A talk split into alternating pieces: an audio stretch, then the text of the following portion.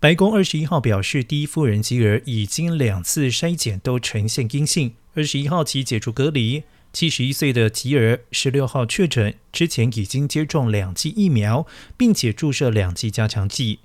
确诊之后症状温和而医师开给他一个疗程的口服抗病毒药物 paxlovid 而今年十一月将满八十岁的拜登最近也才从第二次确诊中康复。